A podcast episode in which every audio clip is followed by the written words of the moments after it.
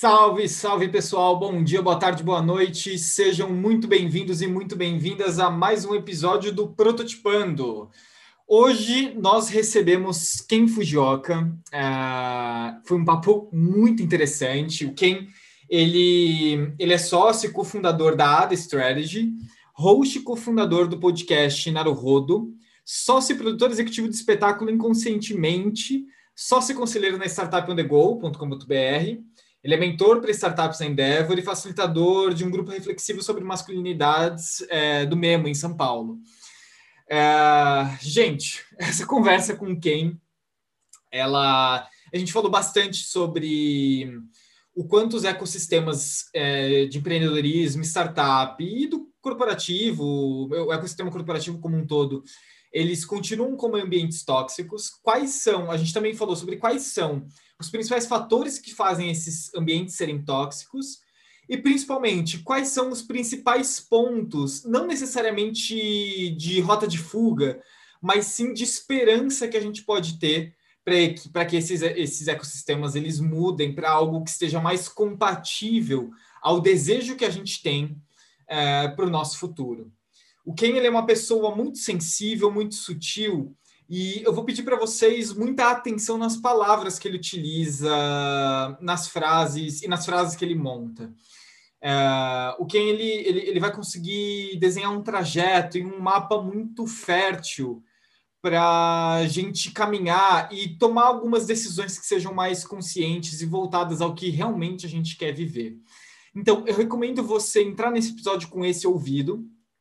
E, no mais, eu só posso deixar esse episódio rolar para vocês verem até onde a gente foi. Um, dois, três, prototipando.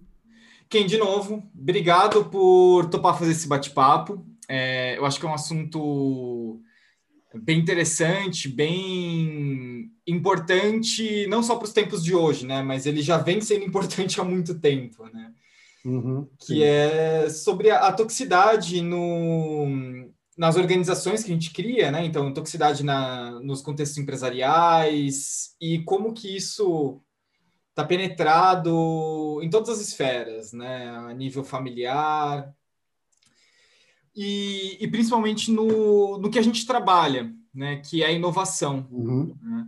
Eu queria uhum. explorar contigo, Ken, é, se, como é que você vê hoje uh, o cenário de inovação em relação a esse tema. Né? Então, reformulando um pouco a minha pergunta, é, ainda tem espaço para inovação tóxica?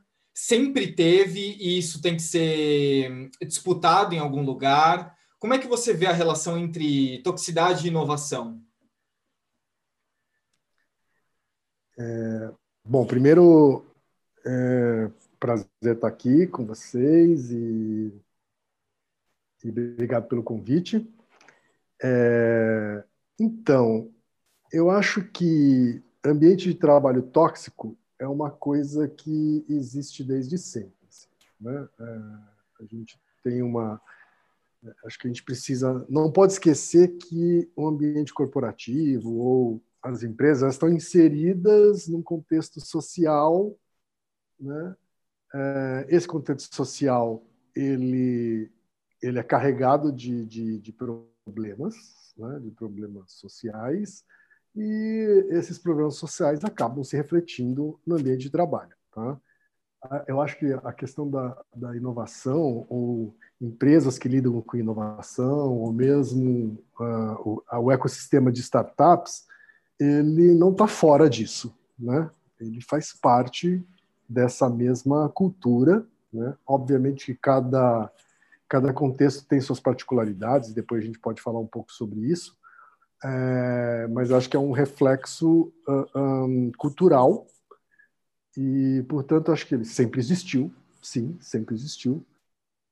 É, e no caso da inovação é, ou do ecossistema de, de, startups ou onde se, se há, onde há uma, uma valorização da tecnologia aplicada, coisas do gênero, é, essa essa toxicidade acaba ficando evidente por conta da busca da busca incessante, e às vezes a qualquer preço, de produtividade, né? ou do, do que se convencionou chamar de produtividade. Né? Extrair o máximo de produção das pessoas com o mínimo de recurso investido. Né? É, a busca pela escala, a busca por é, custos mínimos, né? É, a busca por automação de processos. Né? Então, assim, tudo isso acaba favorecendo um ambiente tóxico, né? agravado pelo fato de que o ambiente de inovação, ele, por enquanto, né, ele ainda também segue a lógica um, a lógica social do ambiente empresarial como um todo e da sociedade, ou seja, falta de diversidade, né? é, ambientes muito masculinos e, portanto, é, muito machistas, né? ambientes muito brancos e, portanto, racistas. Né? Então, essa combinação é, é, explosiva. Assim, né? É uma combinação de é, é, recursos que seguem uma lógica que já existe no mundo capitalista desde sempre, com uma busca por produtividade máxima, custos mínimos, né, ganho de escala, etc, etc. Né? Tem mais um componente né, na, na, eu acho que tem menos a ver com inovação, mas tem a ver com a, ambientes de startup, que é o ecossistema de startup, que é uma, uma certa romantização do overwork, né? uma certa romantização do excesso de trabalho. Né? Então, aquela coisa de não. De, é, onde ficou mais evidente ainda essa questão de vestir a camisa, trabalhar por amor, agir como dono. Né? É, então, assim, você exige postura de dono de uma pessoa que não é dona, né? você exige trabalho excessivo de uma pessoa que recebe é, um salário fixo, né? E, então, assim, é, é, é, é uma combinação explosiva. Então, dá, então, o que eu queria dizer, assim, é, o que eu, resumindo, é existe desde sempre, mas no ecossistema de startups, que é onde é, se busca é, inovação, há componentes que, é, é que eu acho que agravam ainda mais essa, esse cenário. Assim. E no, no, momento da sua fala, Ken, você falou que por enquanto ainda está assim. Né? É, eu queria explorar um pouco com você é, quais são essas rotas de fuga, porque eu entendi que você deixou uma pista quente aí na sua fala, que são essa, essas rotas de fuga ou esses mecanismos uhum. que a gente pode ir inserindo para que esse cenário mude em algum sentido, né? Então, é, eu, eu, eu acho que tem mais a ver com uma pontinha. É tem mais a ver com uma ponta de esperança do que com uma rota de fuga propriamente. Tá. tá?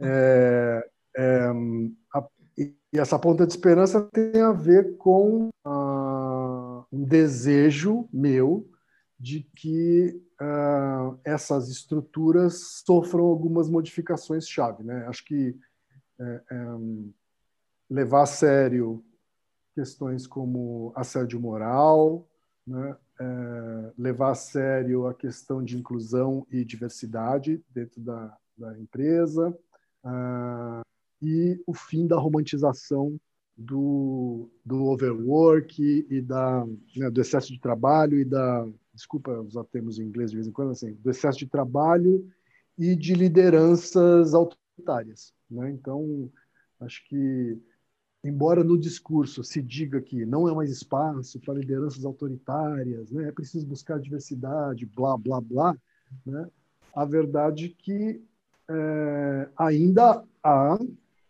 uma, um paradigma né, de que é esse tipo de cultura que traz resultados. Né? Então, assim, é, é sim uma, uma ainda, ainda é uma realidade né, de ter. Eu estava lendo hoje uma, uma, uma, uma, pesquisa né, que foi, foi realizada uh, pela, acho que pela Distrito, né, sobre destino de uh, venture capital para startups que, se, que, sejam só de mulheres, né? exclusivamente exclusivamente é, sociedades exclusivamente formadas por mulheres, né? É, qual a quantidade de dinheiro que foi destinada para startups assim, tá? no último ano, se não me engano, tá? na América do Sul. Qual que é o valor? Você sabe dizer qual que é o valor? Não faço a mínima ideia. Essa pesquisa acaba de ser divulgada, assim, o valor é zero, zero. Tá? Então, assim, é, onde há dinheiro, há homens.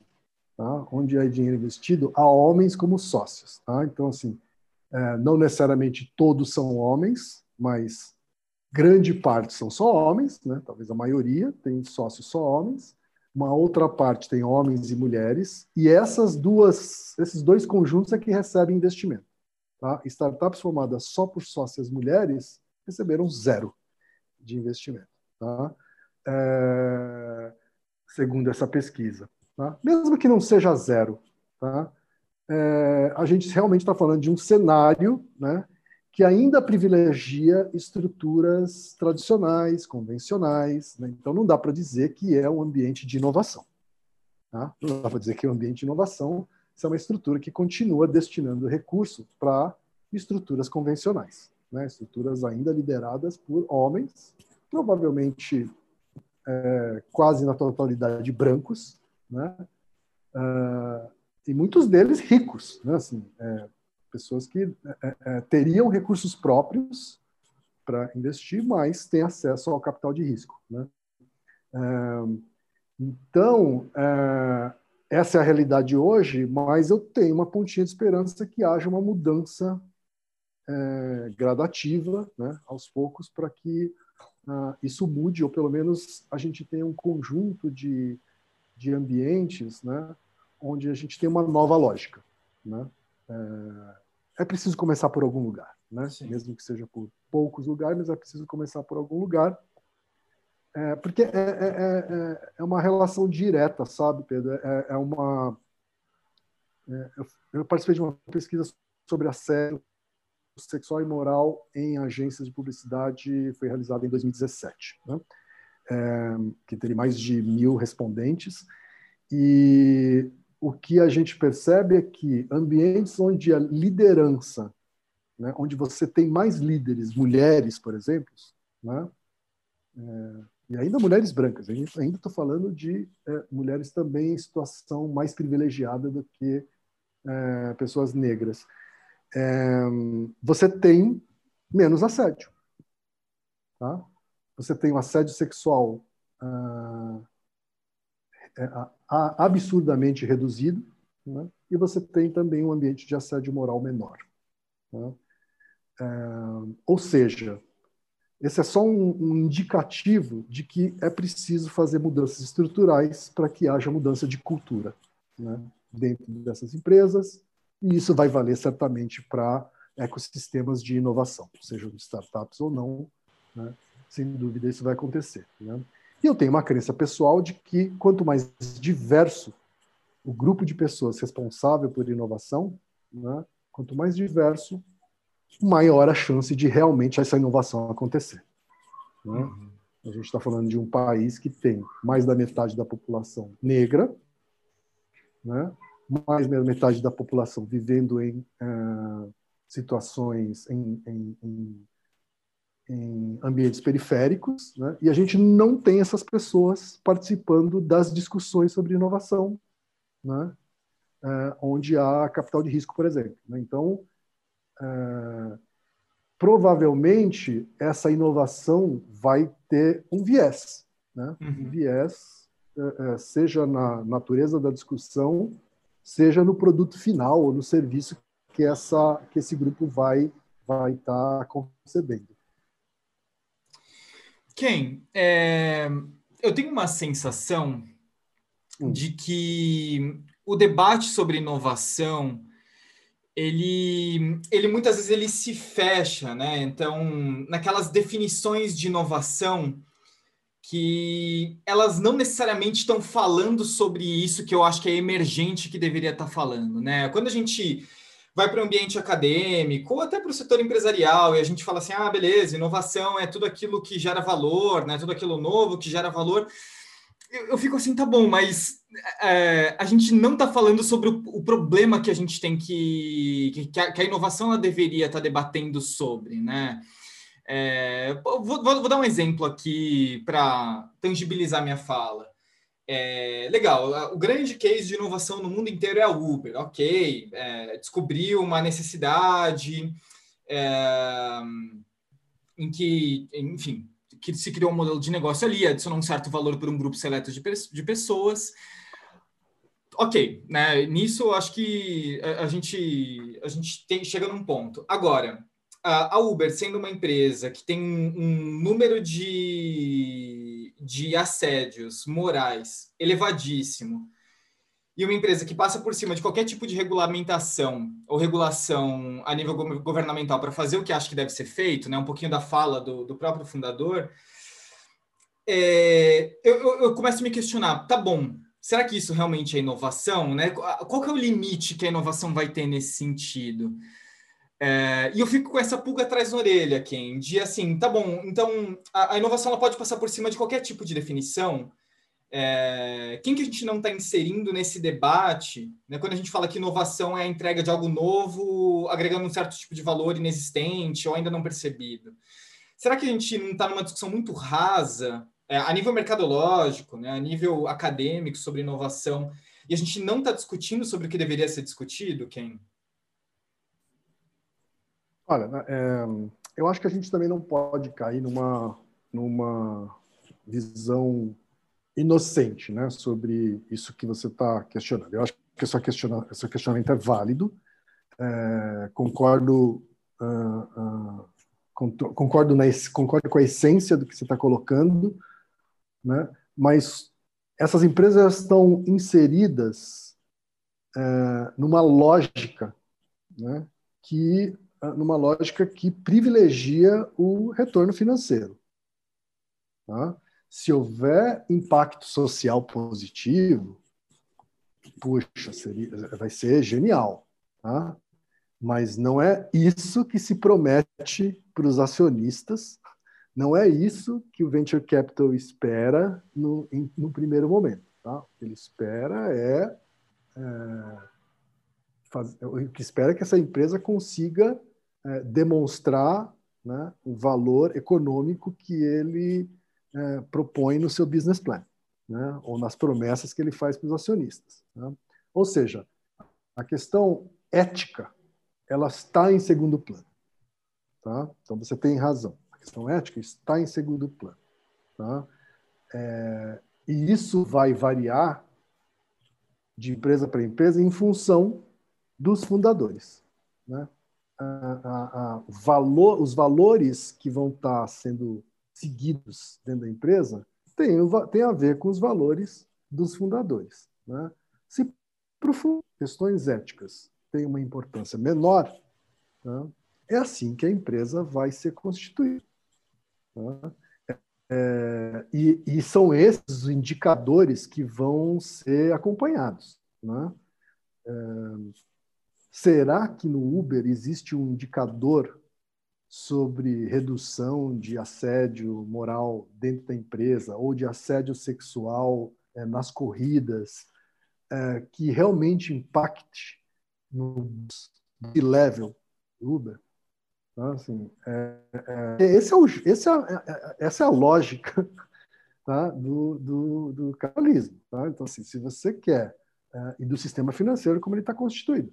Se você quer que essas coisas sejam importantes, elas precisam estar atreladas à remuneração das pessoas que são responsáveis pelas tomadas de decisão.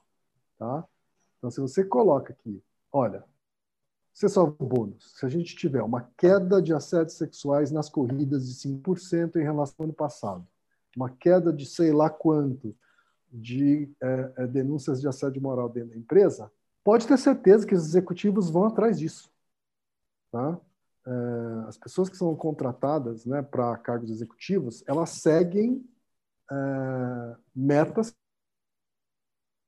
concretas como meta, eles vão atrás disso. Se isso for uma, um critério de de uh, remuneração e reconhecimento, elas vão atrás disso.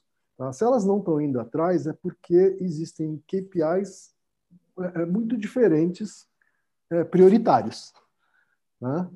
É, eu não conheço nenhuma startup, grande ou pequena, né, que tenha essas, essas, essas, esses aspectos como KPIs-chave na bonificação de seus executivos.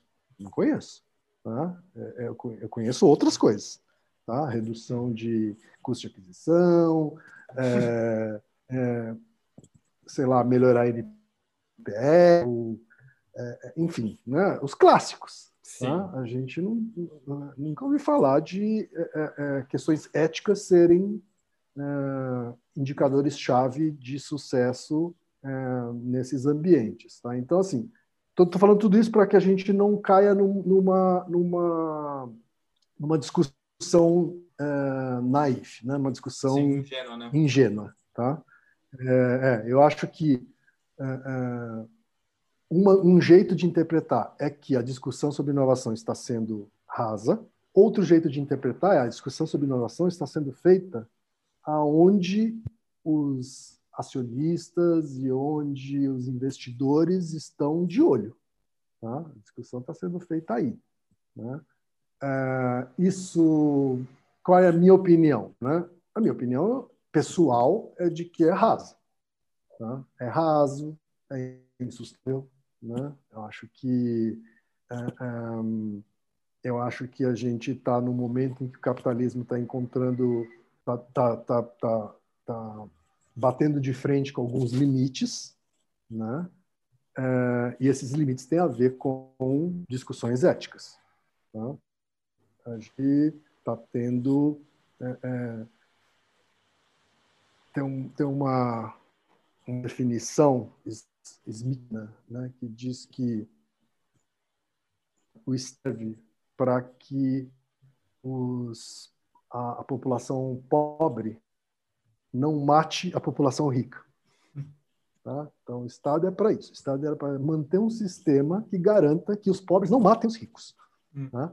Quando você começa a, é, a esticar a corda das condições de trabalho, né? condições de trabalho que já tinham sido conquistadas e começam a ser precarizadas, né?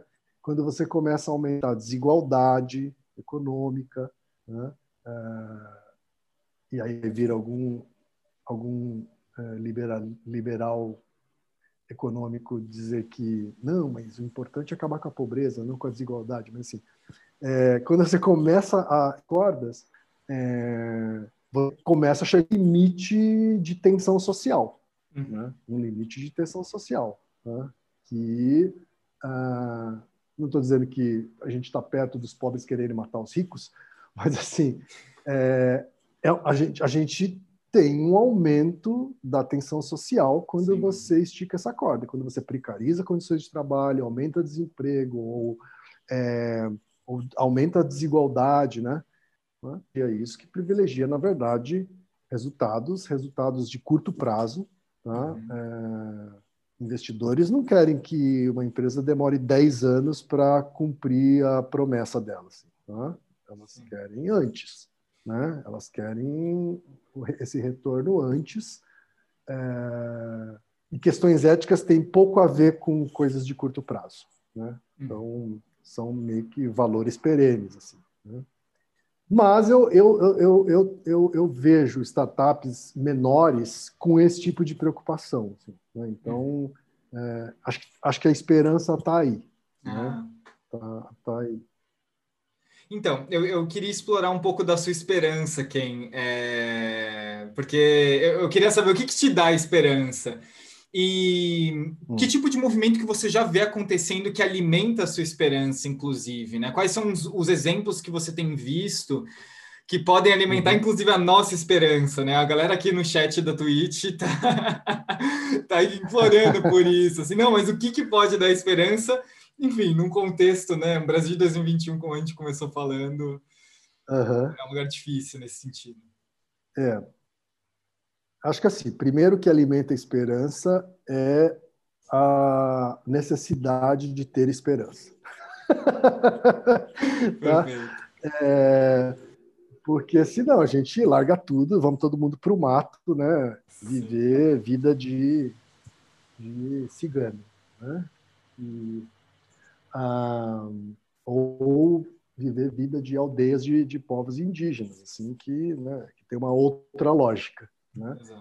Posto que a lógica é essa, né, eu acho que é, a, minha esperança está em pessoas, sabe? Pessoas que são fundadores ou fundadoras né, com é, princípios éticos fortes, né? Uhum. É, eu gosto da definição, que eu, eu não sei exatamente de quem é, mas que eu gosto muito, né, porque ela é bastante simples, que é princípio é aquilo que você aplica mesmo quando perde dinheiro. Né? é, então, assim, acho que princípio, pessoas com princípios fortes são pessoas que seguem essa definição. Né? É, por isso que eu gosto é, é, de fundador de fundadores e fundadoras é, é, tocando o negócio. Assim, tá? Depois que elas deixam de tocar o negócio, é, a lógica financeira né, ela vai predominar. Não tem, não tem como. Tá? Inclusive, não dá nem para considerar mais startup. Né? É, acho que. Né, porque tem várias definições do que é startup, todas elas são baseadas em, em maturidade é, econômica do negócio, etc. Né? E para mim tem a ver com cultura. Né? Uhum. Se, enquanto você tem cultura, enquanto você tem a cultura que foi vislumbrada né, pelos fundadores, pelo grupo fundador, pelas fundadoras, é, você tem essa cultura garantida e eu acho que a esperança reside aí, né, porque aí os princípios são das pessoas. Tá? Empresas não têm princípio. Tá? A gente tem que parar de personificar empresas. Tá? Então, ah, né, eu, sei, eu, sei, que existem exercícios de projeção clássicos, né, que falam assim: se essa empresa fosse uma pessoa, se essa marca fosse uma pessoa, a empresa não é uma pessoa. Tá? A empresa é uma pessoa jurídica, né? É, ela não toma decisões. Né? Quem toma decisões são as pessoas. Né? É, então, a esperança para mim está em empresas que ainda têm é, fundadores no negócio é, e, portanto, os valores desse fundador, elas ditam as decisões da empresa. Tá?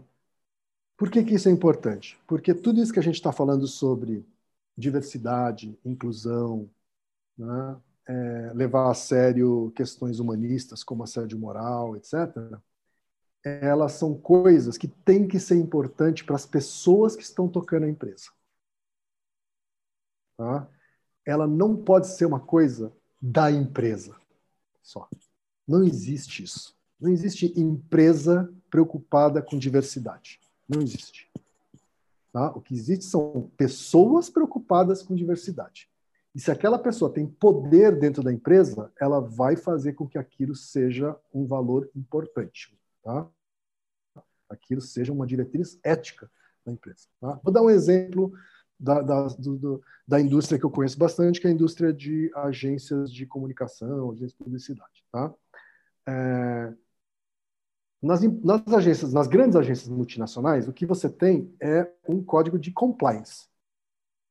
Tá? Você não tem uma pessoa que diz o que é certo e o que é errado. Você, né, você simplesmente tem uma política de compliance que as pessoas têm que seguir. Né? É um grande texto, é um textão né, que tenta delimitar o que é certo e o que é errado. Né? Um, e as pessoas levam mais ou menos a sério. Né? Em muitos dos casos, as pessoas fingem que seguem, fingem que concordam, né? Aí, às vezes, o board finge que as pessoas estão obedecendo, né? Ah, fazem que não viram determinadas coisas. Né? Enquanto que em agências que você tem o fundador, né? esses valores do fundador, eles, eles são os que vão dirigir a empresa, para o bem e para o mal. Tá? Então, se você tem um fundador escroto, você vai ter uma cultura escrota. Tá? Se você tem um fundador que tem essas questões éticas, eh, leva a sério essas questões éticas, né, ele vai transferir isso para a empresa. A hora que ele vender essa agência para um grupo multinacional, né, deixa de haver essa figura e nasce um novo código de compliance. Né? É, e aí, código de compliance, já falei como é que é. Né? A gente finge que segue, as pessoas fingem que, que você está obedecendo, etc, etc. É, são raríssimos os casos em que pessoas são demitidas porque, é, porque não obedeceram o compliance que assinaram. Assim, né? É, raríssimos. E aí, e quando acontece, é meio debaixo dos panos, né? Tipo, não é transparente, né? Que aquilo aconteceu por conta disso. Então, isso, isso retroalimenta a não seriedade do compliance, né? Porque as pessoas não ficam assim. Ah, eu, eu, nunca, eu não soube de pessoas que, oficialmente, eu não soube de pessoas que romperam o código de compliance e se ferraram. Né? Então, por que, que eu vou seguir? Né? Mas se você mostra exemplos, aí seria mais efetivo. Né? Então, é... eu sei que eu estou dando um pouco de volta, né? mas assim, é porque não é uma resposta fácil para dar. Claro. Né? Mas o que, eu, o que eu quero dizer é assim, eu vejo, eu tenho vontade de trabalhar em empresas hoje, né? hoje que eu posso escolher, porque assim, vamos falar de uma, não, né, eu sou um cara privilegiado que posso escolher onde que eu quero trabalhar. Hoje eu estou num, num, numa posição onde eu posso escolher, inclusive, o projeto que eu vou pegar ou não, né? É, a maioria das pessoas não está nessa posição, certo? A maioria das pessoas Sim. tem boleto e vai trabalhar no que aparecer, ainda mais numa pandemia, né? Vai engolir vários sapos.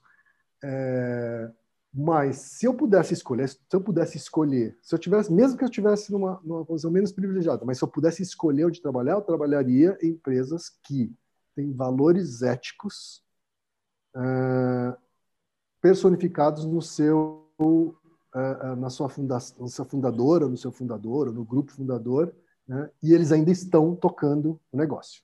Pode até, pode até tá, ter vendido já parte do negócio para para investidores, mas que eles ainda estão tocando, eles ainda têm autonomia de gestão, né? Uhum. É, por quê? Porque para mim o que importa hoje é cultura, né? É, e depois a grana. Né? Uhum. Né? Só que a gente ainda tem uma lógica predominante, hegemônica, que a grana vem primeiro, né? uhum. por uma série de questões, né? porque é, é, seja porque eu preciso da grana seja porque eu estou numa empresa onde, para o fundador, a grana é mais importante. Né?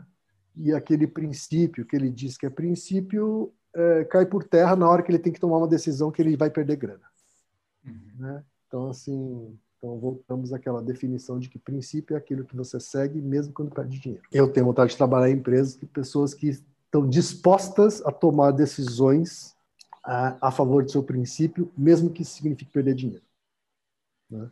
É, é, são as empresas onde eu tenho, teria vontade de trabalhar, assim, né? onde eu teria esperança. Quem? É, esse.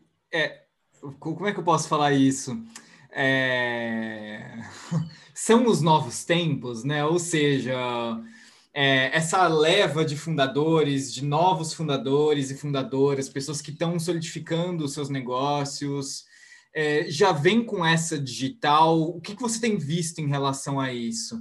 É, o que eu estou querendo perguntar é mais ou menos assim: esse é o, no, esse é o Zeitgeist, né? Aquele vento que está chegando, a gente fala assim, nossa, esse vento está batendo diferente. É, ou não, porque eu, eu, entendo que também quando a gente coloca, aposta muito nos ventos que estão chegando, a gente começa a tirar nossa responsabilidade e falar assim, não, a molecadinha que está vindo agora é que vai resolver essa parada, então deixa eu ficar aqui, né, no, no, no resort 20 mil estrelas, tomando não sei o uhum. quê. É, uhum. O que, que você tem visto em relação a isso, Ken? Tá, é, vamos lá. Eu acho que a gente precisa Primeiro, vamos separar Zeitgeist de tendência. Né? É, Zeitgeist é espírito do tempo, então é alguma coisa que já está acontecendo. Tá? Tendência é uma coisa que está acontecendo é, de maneira sutil em alguns lugares e pode ser que vire algo, mas pode ser que não vire. Tá? É, eu não vejo ainda isso como tendência. Tá? Essa, esse desejo por mudança. Tá? Não vejo isso como tendência. Eu, mas eu vejo como uma, como uma coisa que está acontecendo pontualmente já nos dias de hoje. Tá?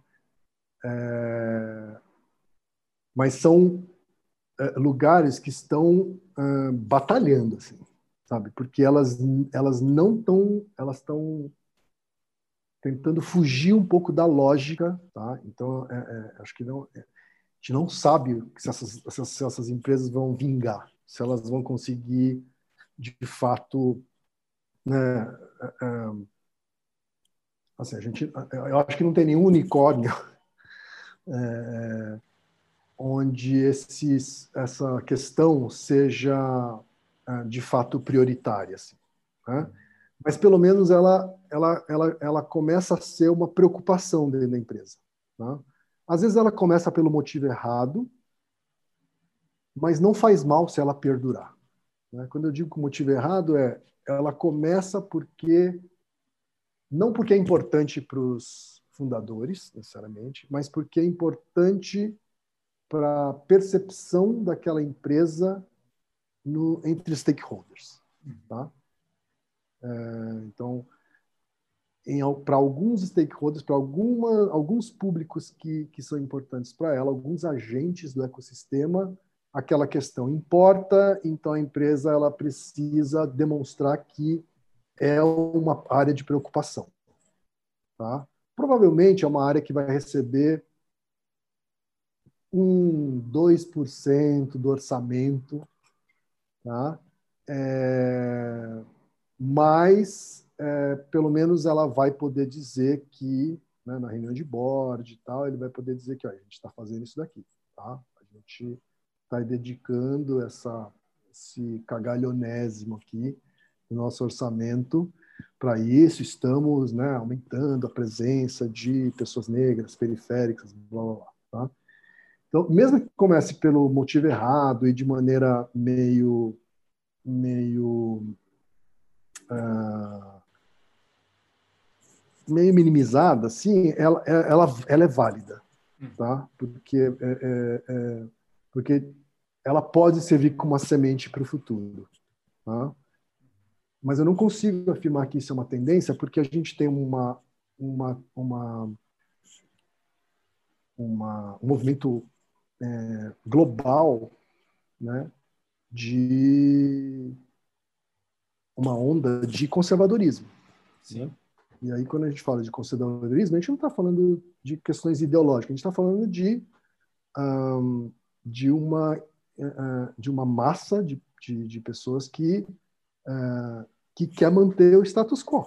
Tá? Uhum. É, é, um, é, uma, é, uma, é uma briga, né? A briga entre progressismo e conservadorismo. Tá? Quem tem o status quo quer manter, quem tem o poder quer manter o status quo, quem não tem quer mudanças, né? Então, é, e a gente está num momento de, de conservadorismo forte. Então, não dá para dizer que isso é uma tendência, porque é, é, porque tem um fator é, é, social mais amplo né, é, jogando contra. Ah, mas eu acho que eu me perdi aqui na resposta. Você estava é, é, falando aqui que a sua pergunta final era. É, é assim: se, se, são novos tempos que estão chegando. Ah, isso. Ou, ou não? Eu acho que assim, é, eu acho que assim, não dá para dizer que é tendência. Posto isso, uhum é, toda, toda mudança ela, ela tende a encontrar é, mais, mais campo fértil né, entre pessoas mais jovens. Né? O que não Sim. significa que todo jovem é progressista, ou que todo jovem é, gosta da mudança, claro. né, ou todo jovem é a favor da diversidade né? ou todo jovem acha que o mundo é machista demais, o racismo não é verdade. Tá? Uhum. É, é, ser jovem não é garantia nenhuma de um pensamento mais é, é progressista, inovador, etc. Tá? Mas sim há uma tendência para isso, né? Porque há uma tendência para que as pessoas mais velhas façam parte do status quo e, portanto, para elas, né, elas têm preguiça da mudança. Né? Pelo amor de Deus, né? o ser humano tem preguiça.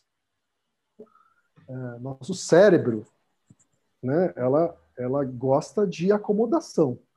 Né? Gente, nós somos seres que gostamos de gastar o mínimo possível de energia. Né? Mudança demanda energia. Tá? Então, é, há uma tendência. Tá? Não significa que todo velho é retrógrado, nem que todo jovem é para frentex. Né? Não é isso, mas há uma tendência. É, e talvez resida aí também um pouco da esperança. Tá? É, por quê? Porque parte da, da, do, do, da, das pessoas mais jovens elas têm preocupações que a minha geração não tinha na idade delas. Tá? Então, assim, hoje você tem é, escolas de segundo grau né, discutindo a importância de representatividade, de inclusão para ter um sistema econômico mais justo, empresas mais prósperas, etc, etc. Assim, uhum. Rapaz, quando eu quando eu estava no colegial, estava longe de uma discussão dessa desse nível, dessa dessa sofisticação, assim, uhum. né? Então, isso me dá um pouco de esperança, sim.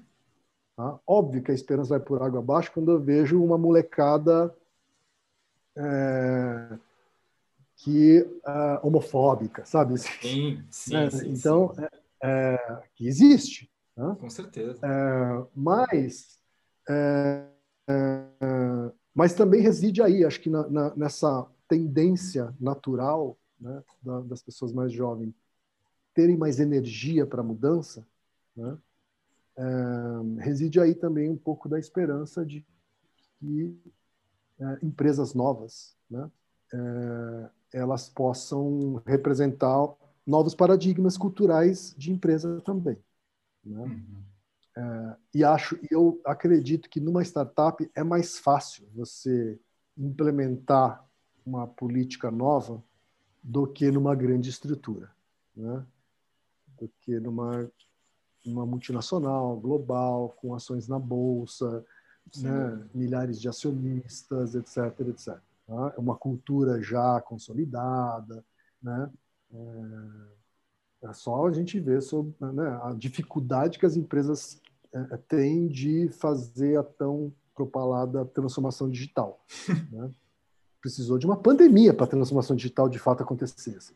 Sim. Né? É, para de fato as empresas é, se arriscarem a, por exemplo, fazer as pessoas trabalharem mais remotamente, né? De, foi, foi, foi uma tragédia que, que fazer com que as empresas promovessem algumas mudanças que elas eram muito reticentes. Assim, Sim, né? muito mínimas, né? Que...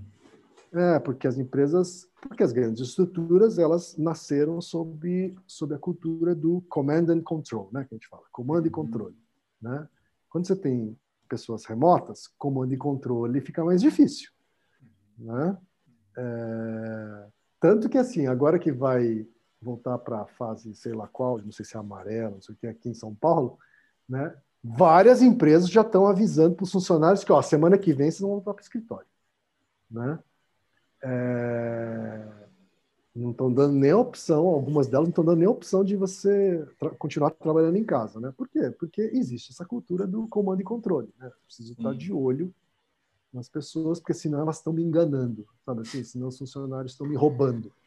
Sim, né? sim, sim. É... Acho que é isso, assim. Mas eu acredito que numa empresa nova, é, numa estrutura nova, é mais possível implementar uma cultura nova também. Tá?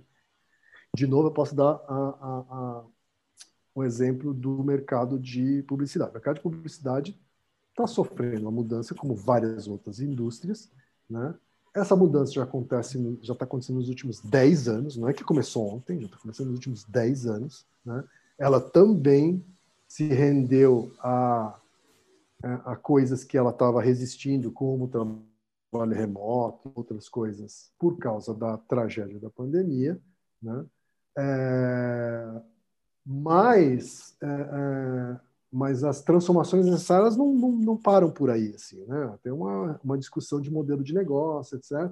E, uh, e essa, uh, assim, a, todas as agências já tentaram mudar sua cultura para um mundo pós-digital. Todas, tá?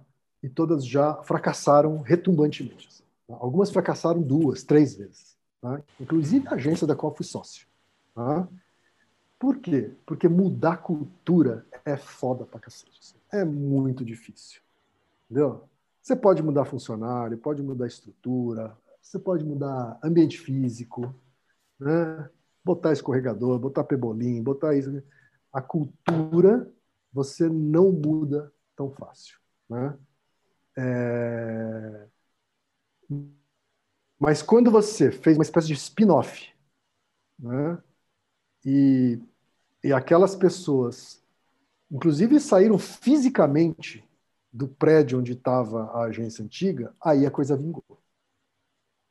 Tá? Aí, de fato, não estou dizendo que criou-se uma empresa do caralho, mas assim, criou-se uma outra cultura.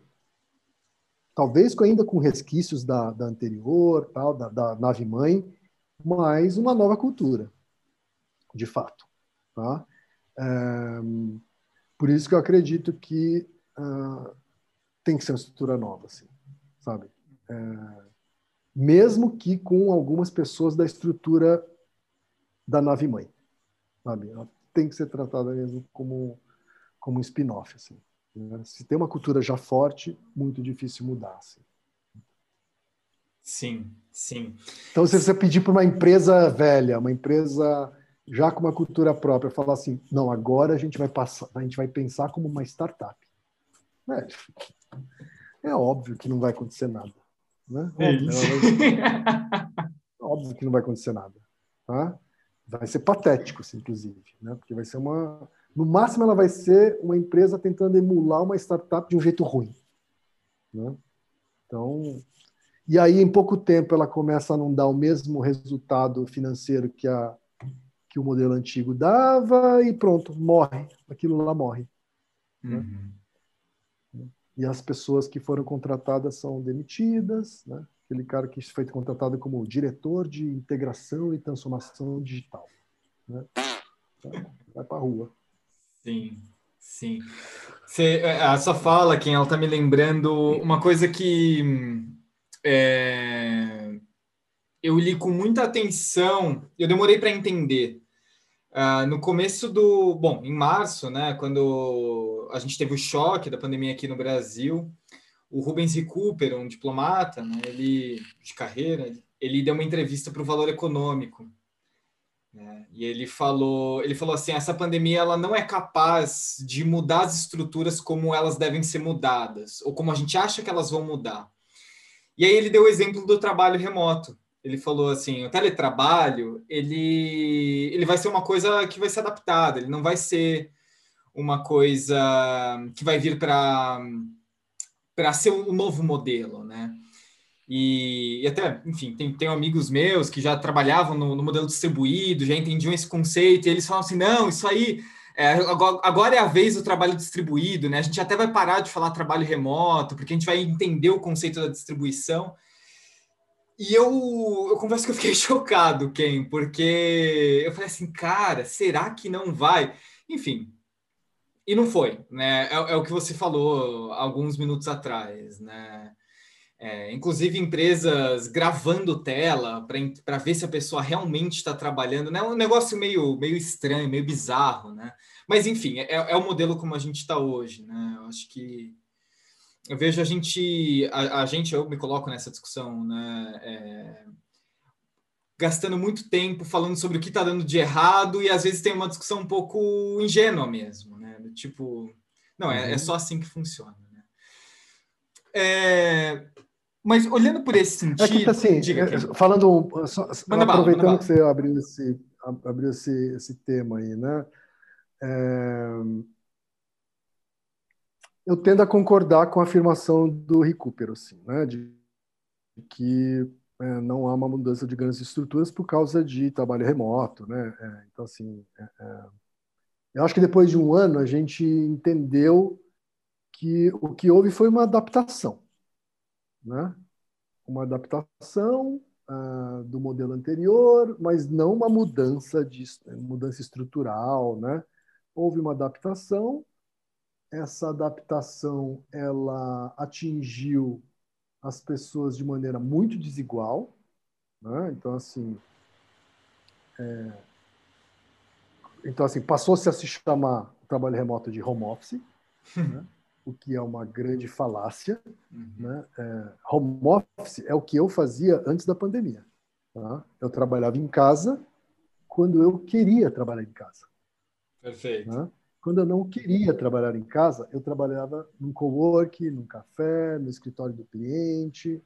Né? Eu era uma escolha trabalhar em casa. Né? Isso é home office. Tá? O que a gente está vivendo não é home office. O que a gente está vivendo é uma pandemia onde gente, que força a gente, né, algumas funções a serem feitas em casa e força alguns trabalhadores a continuarem correndo risco de pegar doença.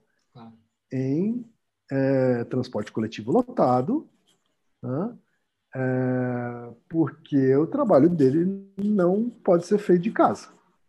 Né? Então, assim, foi, é, é muito desigual. Sim. Né? É muito desigual. Né? E as empresas se adaptaram, né? se adaptaram e, e deram condições desiguais para as pessoas. É... Mas não houve transformação. Né? Como é que dá para dizer que houve transformação se as pessoas que pegavam ônibus lotado continuam pegando ônibus lotado, só que agora com risco de pegar uma doença? Sim. Né? Sim. É... Então, assim, não houve de fato, né? Ah, algumas pessoas vão algumas pessoas que têm a oportunidade de trabalhar remoto vão ter que voltar para o escritório por decisão da empresa, né, decisão de provavelmente alguém que não pega ônibus lotado, né, e tem um escritório muito bom em casa, né, uhum. e que não necessariamente vai voltar para o escritório, né, pode ser que ele peça para os outros voltar ao escritório, mas ele não vai voltar. É, então, de fato, não houve transformação nenhuma, assim, né? Uhum. É, mas as empresas que já nasceram com esse raciocínio, né, por, por consequência, para elas, na verdade, não houve mudança nenhuma. Exato. Né? É porque elas já eram diferentes, elas já nasceram diferentes, né? Então, na verdade, o que eu, o que eu, de novo, né? Eu acredito em empresas que nascem já diferentes, nascem já com é, mentalidades diferentes, o que não garante que seja um sistema é, com preocupações éticas. Tá? Um, sistema, um sistema diferente de trabalho é diferente de um sistema com princípios éticos. Né? Acho que o legal é quando você tem uma pessoa que funda essa empresa né, nova, a partir do zero, que consegue já pensar, por exemplo, de uma maneira de recursos distribuídos, né, e tenha princípios éticos fortes. Né? É, pô, é nessa empresa que eu quero trabalhar. Uhum. Né? É uma empresa que não não tem cultura de comando e controle, e uma empresa que tem uma fundadora, um fundador, um grupo de fundadores que está disposta a perder dinheiro se alguma coisa ferir os princípios éticos delas. Né? Pô, é nessa empresa que eu quero trabalhar. Né? É... Só que essa escolha é uma escolha de pessoas privilegiadas. Sem dúvida. Né? Esse, é o, esse é o problema. Né? Por isso que descolar isso do cenário, de um cenário de desigualdade socioeconômica, é muito cruel e, e injusto. Dúvida. Né? Porque se você tem uma, uma grande maioria de pessoas que não tem, a, o, o, não tem a, o privilégio de escolher, né? então ainda vai continuar havendo espaço para empresas que é, não colocam os princípios éticos na frente. Né? Porque tem uma massa de pessoas que está aceitando qualquer coisa. Sem dúvida. Está tendo que aceitar qualquer coisa. Está né? Tá tendo que aceitar é, dirigir uma bicicleta por 10 quilômetros para entregar uma comida né, de um cara que mora no Jardim Europa e que vai xingar ele se, se ele demorar. Sim. né? Então, é, mas enfim. É, agora, voltando ao, ao, tema, né? Assim, inovação de verdade seria romper isso, né? Romper essas lógicas. Assim, uhum. né? Isso sim seria inovação de verdade. Né? É, enfim. É, é, é, por isso que eu, eu, eu queria. É...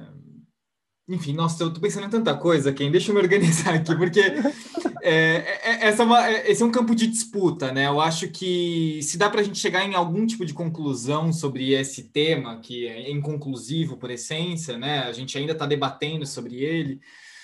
É, ainda é um campo de disputa, né? A gente ainda está entendendo qual que vai ser a roupagem que a gente vai atribuir a essa resposta, né? É, e aí eu uhum. gosto bastante, eu fiquei, é, marca um pouco, quero marcar um pouco a sua fala, quero fazer um grifo, que é que nada é muito óbvio, né? A gente tem que tomar cuidado com as, com as obviedades que a gente pensa, né? Não é porque é jovem, porque é disruptivo, né? Imagina, a, a galera do MBL tem 20, 25 anos, no Movimento Brasil Livre, né? E, assim, de disruptivo não tem muita coisa. É, uhum. Então a gente tem que tomar um pouco de cuidado com essas atribuições e ter mais aderência, uma certa sensibilidade né, para dialogar sobre isso, né, Ken? Eu sinto que uhum. uh, e assim você deve receber muito disso, né? A gente também recebe assim uh, as pessoas chegam para a gente e falam assim, não, Pedro, eu quero criar uma cultura inovadora aqui, vem cá para me ajudar a fazer isso. Tá bom, ótimo. A gente tem diversos mecanismos, formas, mas assim quem que está sentando na mesa de decisão? Né? Continua sendo os mesmos homens brancos de terno, da mesma classe social. É...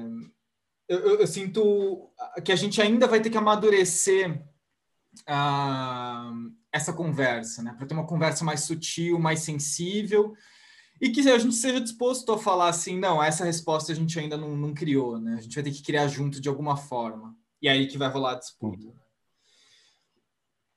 É... É, é, sim, acho que é, é um momento ainda de discussão, de debate, né, de, de é, acho que a narrativa hegemônica ela está longe dessa nossa conversa, assim, né? A narrativa sim. hegemônica não, não tem a ver com essas preocupações ainda, tá? Pelo menos não no centro da empresa, tá? É, mas também para não parecer que é uma coisa sem salvação, assim, eu vou, sei lá, um exemplo que eu gosto é de uma, uma startup que eu conheci ah, no ano passado, uma das fundadoras. Essa startup, ela tem uma solução que é uma plataforma para é, tratar denúncias de assédio dentro das empresas, tá? Então, é uma plataforma B2B que recebeu uma primeira rodada de investimento no ano passado, o que foi divulgado um, um, uma captação de 15 milhões de dólares tá? da Maya Capital. Então, assim, é uma, não é uma captação pequena uhum. tá? para uma, uma primeira rodada. É, e que tem no centro do negócio um propósito de é, um propósito de impacto social uhum. né? um propósito de impacto social, princípios éticos muito fortes, né? É, é uma startup fundada por três mulheres, né? Então, certamente essa essa startup não entrou no mapeamento daquela pesquisa que o distrito fez, porque ela foi no final do ano, então não deve ter entrado mesmo na na, na amostra deles. É, são é, uma iniciativa dessas me dá esperança, Sim. Sabe? Me dá esperança de três mulheres terem criado uma, um negócio inédito é, que tem potencial de escalabilidade, porque é uma plataforma com bastante, é, bastante processos automatizados, que conseguiu captar um valor, é, um valor relevante, né, 15 milhões de dólares, né, com o dólar de hoje, é praticamente 10 trilhões de reais. Né? É, tô brincando. É, mas, é, é então, assim, é, é, um, é, uma, é um, e, é um, e, tem um propósito, um propósito bacana, né, que, de, de impacto social é, direto né, é, e que pressupõe princípios éticos fortes. Né? Então, é, é, é, coisas assim. Eu sei que não tem muitas, né? mas existem, sabe assim? Quer dizer, e, e assim, e um fundo de investimento botar 15 milhões de dólares na primeira rodada, entendeu? É uma, é uma, é uma boa demonstração né? Claro. concreta, assim, né? De, olha, a, a, gente acredita numa ideia assim. Sabe? Sim. A gente acredita numa ideia assim. Então, é, acredita numa ideia assim, é, é concebida por é, três mulheres, sabe assim? Então, é isso que eu chamo de pontinha de esperança, assim, sabe? Sim. É, eu acho que tem uma coisa que, em que eu penso muito, e muito fui muito criado por uma pessoa que convivi, convivi durante muito tempo na minha vida, que é se existe um Brasil que dá errado e que a gente pode acessar qualquer tipo de jornal e ver o Brasil dando errado, é, vai ter uma outra faceta que é o Brasil que dá certo, né? Só falando a nível nacional, mas a gente poderia falar a nível uhum. supranacional e falar ó, as iniciativas que estão dando certo, né? Pô, olha, uhum. olha essa iniciativa, né? Que foda, assim, é fudido isso, né? Quem Sim. transempregos, Sim. outra iniciativa fudida que rompe esse, esse modelo, né? Então, é, eu, eu, também gosto, quando eu, é, até particularmente, quando eu começo a ficar muito pessimista, né? Começo a ler muita, muito, enfim, começa a ver muita besteira, eu falo assim, não, peraí, tem um Brasil que dá certo aqui que a gente precisa olhar, porque é aí que vai residir um caminho que a gente pode seguir, né? Sim, é, eu acho que eu, eu, eu, eu tenho um podcast também, né? Divulgação científica. E um dos episódios é sobre por que, que as notícias ruins atraem mais atenção. Uhum. Né? É uma, e há uma explicação científica para isso. Eu não vou fazer explicação aqui. Quem quiser ouvir o episódio, é, que ele explica com profundidade. É, mas a, a, a verdade é assim: nós nos atraímos mais por notícias negativas, né? Isso tem a ver um pouco com o nosso instinto de sobrevivência. Mas então por isso que a gente acaba né, ficando pessimista mesmo, porque é o que a, a, é o que os veículos vão enfatizar. Uhum. Né? Geralmente boa notícia tem aquela tem uma sessão, né? Sessão boa notícia, né? É, o resto é, né? Assim, boa notícia não, não, não, não, atrai muita atenção de ninguém. Assim.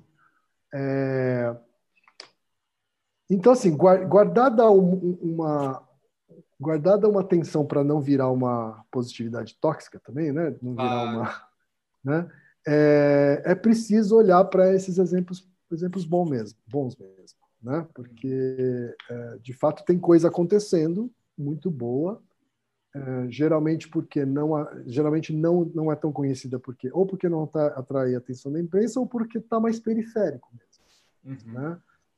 tem uma amiga minha antropóloga que ela que ela já morou em em várias casas de pessoas periféricas, até em favela, né?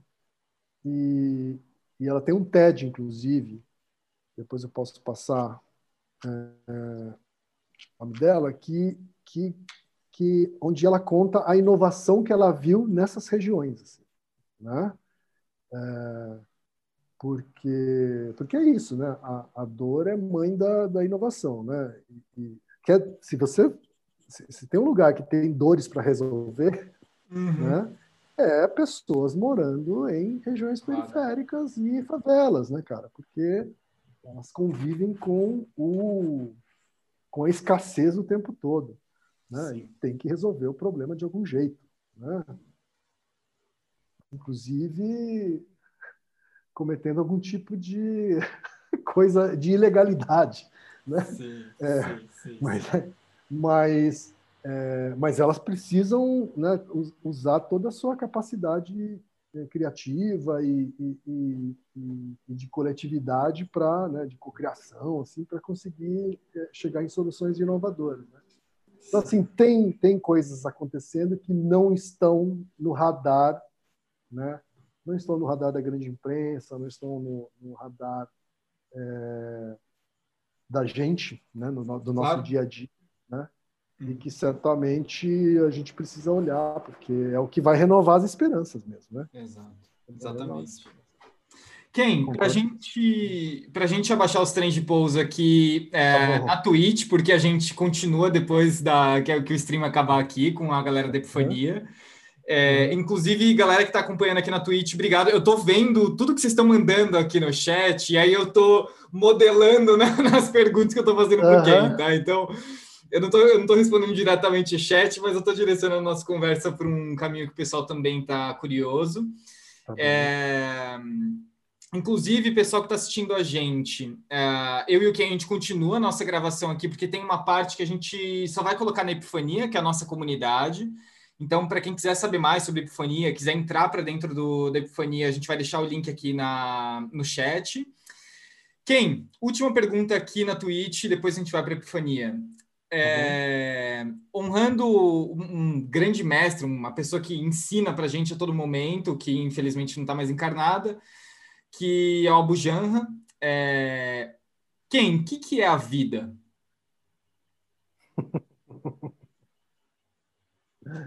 Rapaz, eu, eu, não teria nem roupa para participar de uma entrevista com Antônio Abujamra.